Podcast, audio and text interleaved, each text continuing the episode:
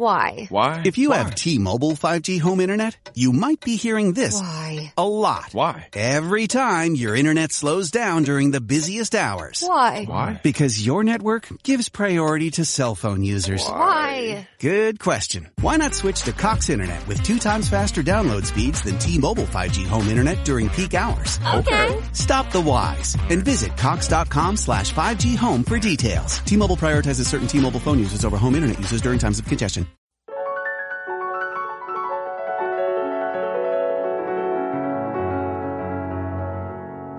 Te damos la bienvenida al podcast sobre estrés, psicología y ciencia, con el psicólogo Lucas Burgueño.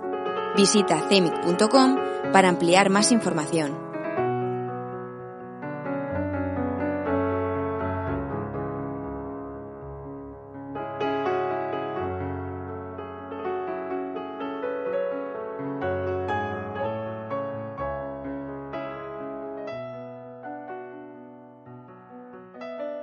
La bienvenida al podcast. Hoy vamos a tratar un tema muy jugoso, que es el de poner límites y decir no. Es un tema muy manido, por un lado, en la psicología. Es como algo que a veces estamos cansados de escuchar. Es importante decir no. Es importante poner límites. Pero luego cuando llega la hora de realmente ponerlos, o la hora de articular ese mensaje, nos trabamos o no sabemos cómo hacerlo, o no sabemos cómo hemos llegado a decir que sí cuando queríamos decir no. Muy bien, pues justamente estamos ya al final de esta recta final en la cuarentena y curiosamente muchos alumnos que han estado en la formación que hemos estado haciendo online hablaban de muchos de ellos profesores, eh, hablaban de que estaban desbordados realmente, ¿no? Y como mmm, compañeros, eh, personas que están teletrabajando para su empresa también, como esta sensación de estar todo el día disponibles, colgados del teléfono o del mail, como si por el simple hecho de estar teletrabajando no hubiera límites, ¿no? donde antes estaban los límites físicos del trabajo, como si ahora por el hecho de que todo el mundo contesta en el grupo de trabajo súper rápido o todo el mundo está disponible a llamada o a mail, como si eso nos abocara a nosotros a también tener que estarlo en un domingo por la noche. No me estoy inventando nada, te estoy dando eh, un ejemplo real, un ejemplo de un dato, vamos, de, diferentes experiencias que han estado compartiendo en personas conmigo, tanto en la clínica como en, eh, en las formaciones online de reducción de estrés que hemos estado realizando. Y que, por cierto, ya hemos abierto las inscripciones, la matriculación para las que van a empezar en junio. Así que chequea cemic.com porque de nuevo tenemos esta, esta nueva promoción, ahora ya más orientado a la parte de gestión emocional, que es el siguiente paso. Muy bien, hoy vamos a hablar de decir no y poner límites, pero incluso antes de entrar en las fórmulas y el repertorio para decir que no, hay tres ideas fundamentales que quiero compartir contigo. Tres ideas que he podido ir observando, tanto en la clínica como en formaciones, y que son fundamentales para decir no o incluso ni siquiera llegar a decir no. Hay veces que la palabra no no la tienes que utilizar, valga la redundancia. El problema con los yuppies de la autoayuda muchas veces es que repiten como loros algunas frases, ¿no? Como que hay que aceptar todo lo que te llega, u otra de sus favoritas es la de que hay que aprovechar todas las oportunidades que te da la vida o que todo llega por algo. Bueno, yo no sé si todo llega por algo. Eh, lo que sí que sé es que no hay que aprovechar necesariamente todas las oportunidades que nos da la vida. ¿Vale? Esto es un mensaje que se ha repetido como loros y acaba siendo un mensaje vacío. Es un mensaje que pues igual solamente se creen ya algunos desfasados del New Age. Pero mientras algunas personas esconden ese miedo a decir no detrás de la famosa aceptación, o de que hay que aprovechar todo lo que llega, pues algunos seres humanos medianamente inteligentes no pueden aceptar todo lo que llega. Incluso algunos queremos hacer algo al respecto, aunque en ocasiones no sepamos todavía cómo hacerlo. Y de eso va a tratar este podcast. Rechazar, decir no, denegar una propuesta o una demanda, es algo que es algo realmente incómodo. O sea, no estoy aquí planteando un plato de buen gusto. Sin embargo, es algo fundamental, es una habilidad fundamental en nuestra edad adulta si queremos desempeñarnos con éxito, tanto en la vida profesional como en la vida personal. Es una habilidad inevitable. Las personas que dicen que sí a todo y que quieren contentar a todo el mundo, o que acaban dando largas sin confrontar de forma directa a todo el mundo, pues acaban teniendo bastantes problemas. Problemas de tipo económico, problemas de tipo reputacional o a veces problemas de estrés. Porque no pueden con todo. Es un hecho.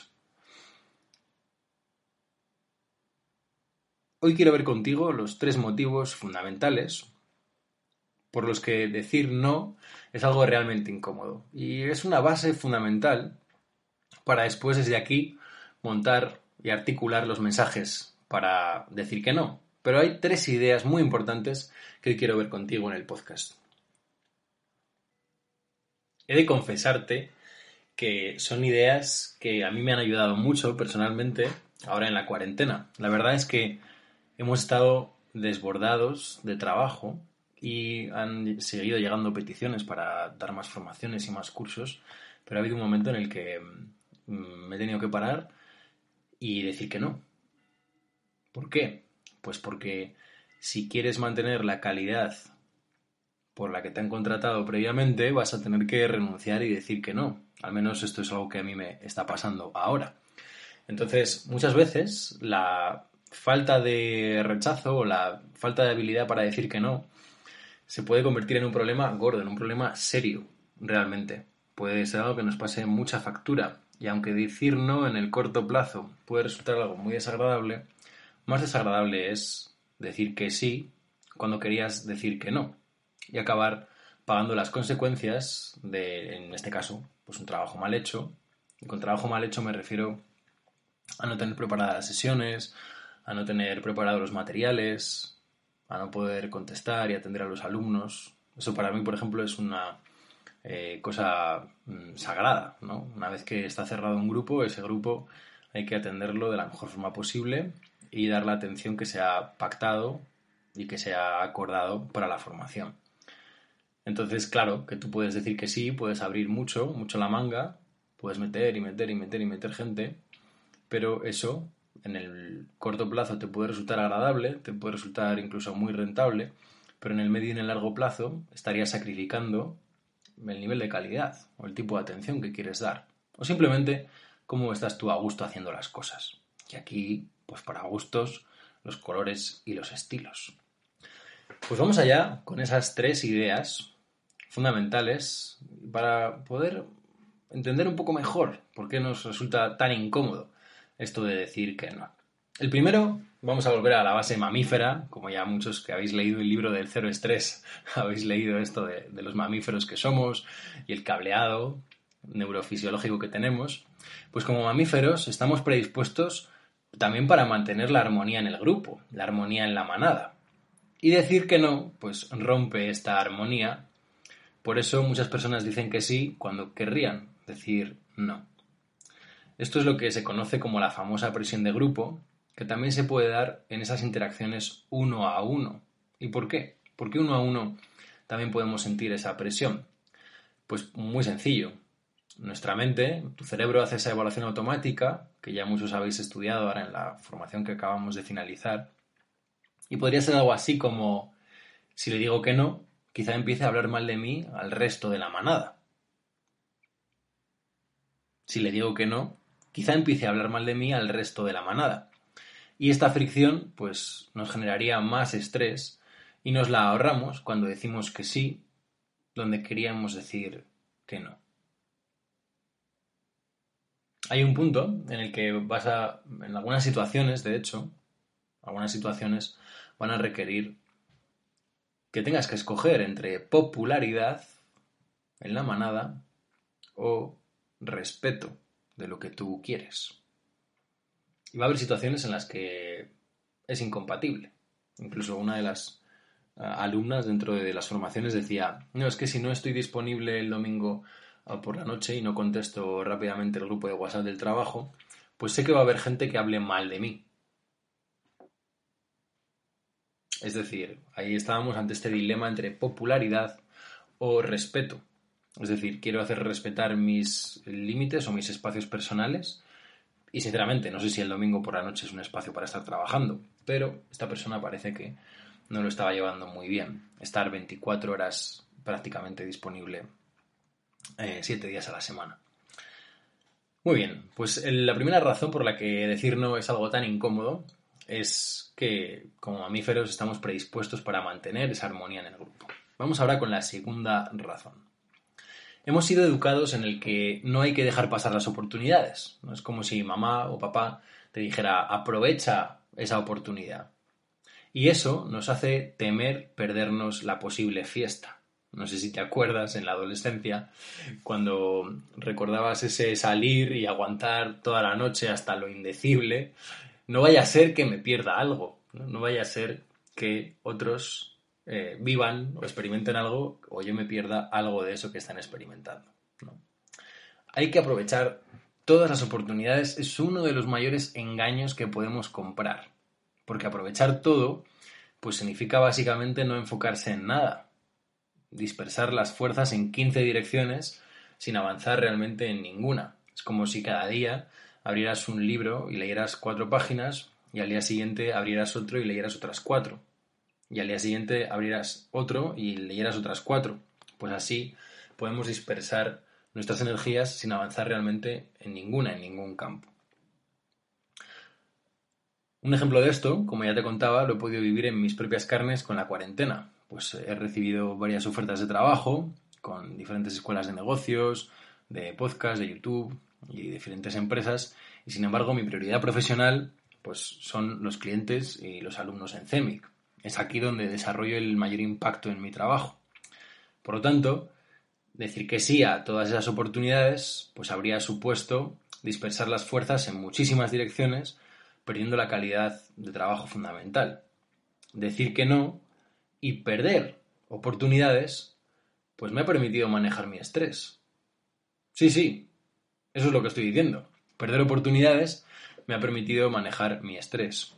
Y lo que para mí es más importante, mantener la calidad que damos a los clientes con los que decidimos trabajar.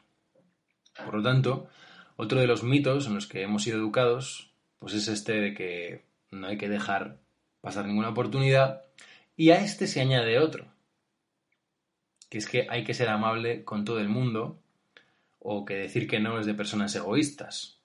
Y otros mitos que describo en el libro Propósito, como los mitos divinos, que por cierto es un libro que ya tienes en ebook, ya está disponible en las principales plataformas de Amazon y iTunes.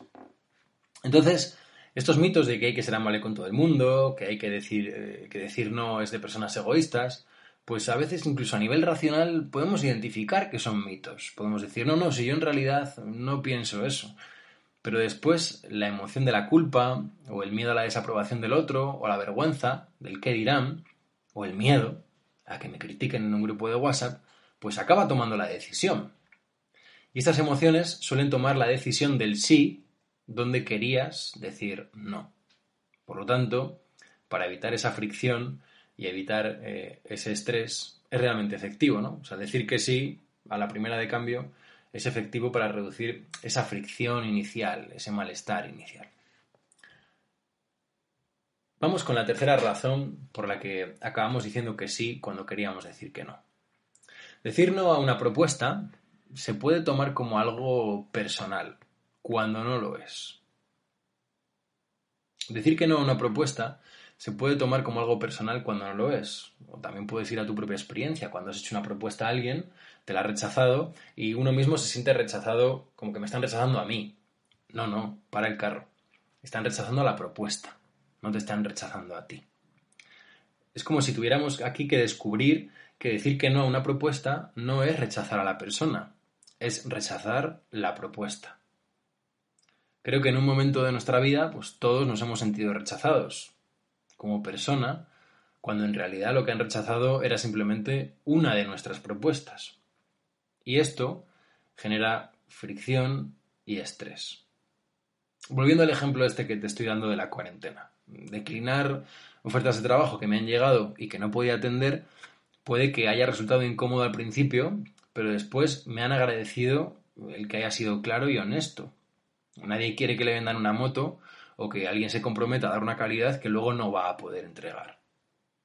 Por eso, cuando me llegaban estas ofertas, estudiaba muy mucho el tiempo, la dedicación, cuántas horas iba a haber que implicar, si había que crear material o no, para realmente saber si podía embarcarme en ello o no. Entonces, puedo decir que ahora he perdido algunos clientes, sí, efectivamente, pero he ganado colegas para siempre por respetar tanto la calidad de lo que ellos quieren recibir como la calidad de lo que yo quiero ofrecer. Y quizás ahora no, puedo trabajar con ellos, pero quizá más adelante sí. Y ojalá, de verdad. Ha habido muchas, eh, muchos colegas con los que no he podido llevar a cabo, pero pues nuestro tiempo es limitado. Después de trabajar con más de 400 personas y organizaciones en gestión de estrés, veo que la habilidad de decir no es fundamental si quieres manejar el estrés de forma efectiva en tu vida. Las técnicas de mindfulness pueden ser fundamentales también, priorizar y definir objetivos como el filtro que vemos en el sistema de CEMIC, en el libro del cero estrés, ese filtro para definir eh, y priorizar objetivos, metas y revisarlo sistemáticamente. Y a eso nos dedicamos en las formaciones. Pero también hay que formar esas habilidades interpersonales. Si no, pues todo el trabajo anterior se muere cuando, cuando sales a tus relaciones. Y, el mundo y tu desempeño personal, profesional, familiar, está compuesto por relaciones. Créeme que nuestras relaciones mm, en la clínica de CEMIC son el, 90% de los motivos de estrés que vemos. O sea que, ¿por qué no decimos no si ya hemos dado los pasos para poder hacerlo? Pues porque muchas veces todavía albergamos algunas de estas ideas que he descrito previamente o sencillamente porque todavía no sabemos cómo hacerlo. Es decir, no tenemos un modelo de habilidad específico, no sabemos qué estructura utilizar, cómo hacerlo con gracia, cómo hacerlo con, amabilidad. A veces nos tensamos mucho en ese no y, suena un poco rudo. Entonces, básicamente, el primer paso va a ser establecer estas ideas claras, tener estas tres ideas, estos mitos sobre ese pensamiento de manada, como es muy normal que experimentamos ese malestar al decir que no, el decir que no a una persona, cómo eso nos puede hacer impopulares en la manada. El segundo motivo que hemos visto hoy es este, esta educación que hemos recibido a veces de que hay que aprovechar todas las oportunidades que te lleguen, no dejes pasar ninguna oportunidad, lo cual es completamente infantil. Inicialmente puede estar muy bien, pero eh, en nuestra vida, pero después resulta completamente infantil. Hay que elegir, hay que rechazar, hay que decir que no, Básicamente como que poner unos límites para no desbordarnos. Y la tercera es que mm, diferenciemos entre que decir que no a una propuesta no es rechazar a una persona, es simplemente mm, entender que la propuesta no nos encaja por el motivo que sea, ¿no? Pero que diferenciemos que el cariño, el respeto, el afecto a una persona no va necesariamente de la mano con decirle que sí a cualquier cosa que nos plantee. Y esto es muy importante desligarlo, desligar el no a la propuesta, tanto si rechazan nuestra propuesta como si nosotros vamos a rechazar, desligarla de la persona. Espero que te haya resultado útil estas tres ideas para empezar a explorar el no. Y recuerda que puedes dejarme tus preguntas de viva voz. Me encanta cuando me estéis haciendo llegar las preguntas de viva voz. Las he incluido en las sesiones tanto de formación como en las sesiones de antiestrés, las sesiones online.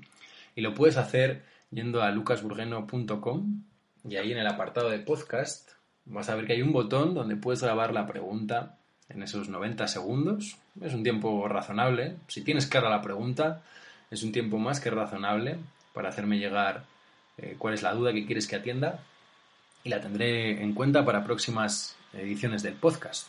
Mientras tanto, recordaros que las matrículas, la matriculación para las formaciones de gestión emocional ya están abiertas. Vamos a empezar en junio y vamos a dedicar todo el mes de junio de forma intensiva, tanto el nivel inicial como el avanzado, a trabajar en gestión emocional.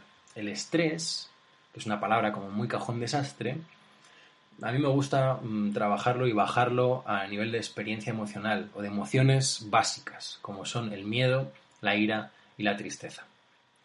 El pasado mes de abril, ha sido todo abril, que hemos estado trabajando en gestión del estrés, tanto con el grupo inicial como en el avanzado, y ahora he querido abrir en junio esta formación, ya pasamos a gestión emocional, tanto a nivel inicial como avanzado. Recuerda que el nivel inicial no hace falta tener ninguna experiencia y en el nivel avanzado es para alumnos eh, que ya han completado todo el sistema. Por lo tanto, si has estado trabajando en inicial en abril con nosotros, pues también pasa a trabajar en inicial en junio, porque ya ahora es la parte de gestión emocional. Y si no has hecho ninguno de los dos, pues te puedes enganchar en el inicial, porque se parte, no hace falta conocimientos previos. Tiene sentido en sí mismo y además va a haber unos, unos contenidos complementarios. Muy bien, espero que te haya resultado útil este podcast. Deja tus comentarios. Este podcast tiene todo el sentido gracias a vuestros comentarios, los mails que me hacéis llegar, las preguntas en voz, es realmente lo que le da sentido, además de las formaciones y la clínica, por supuesto, pero es un intercambio y yo me nutro mucho y agradezco muchísimo cuando me hacéis llegar esos comentarios, esos contenidos. Nos vemos en el próximo podcast.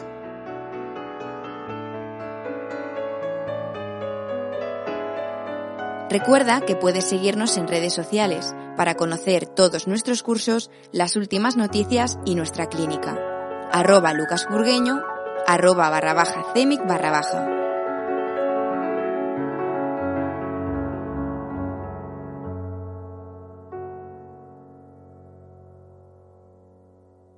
Why? Why? If you Why? have T-Mobile 5G home internet, you might be hearing this Why? a lot. Why? Every time your internet slows down during the busiest hours. Why? Why? Because your network gives priority to cell phone users. Why? Good question. Why not switch to Cox Internet with two times faster download speeds than T-Mobile 5G home internet during peak hours? Okay. Stop the whys and visit cox.com slash 5G home for details. T-Mobile prioritizes certain T-Mobile phone users over home internet users during times of congestion.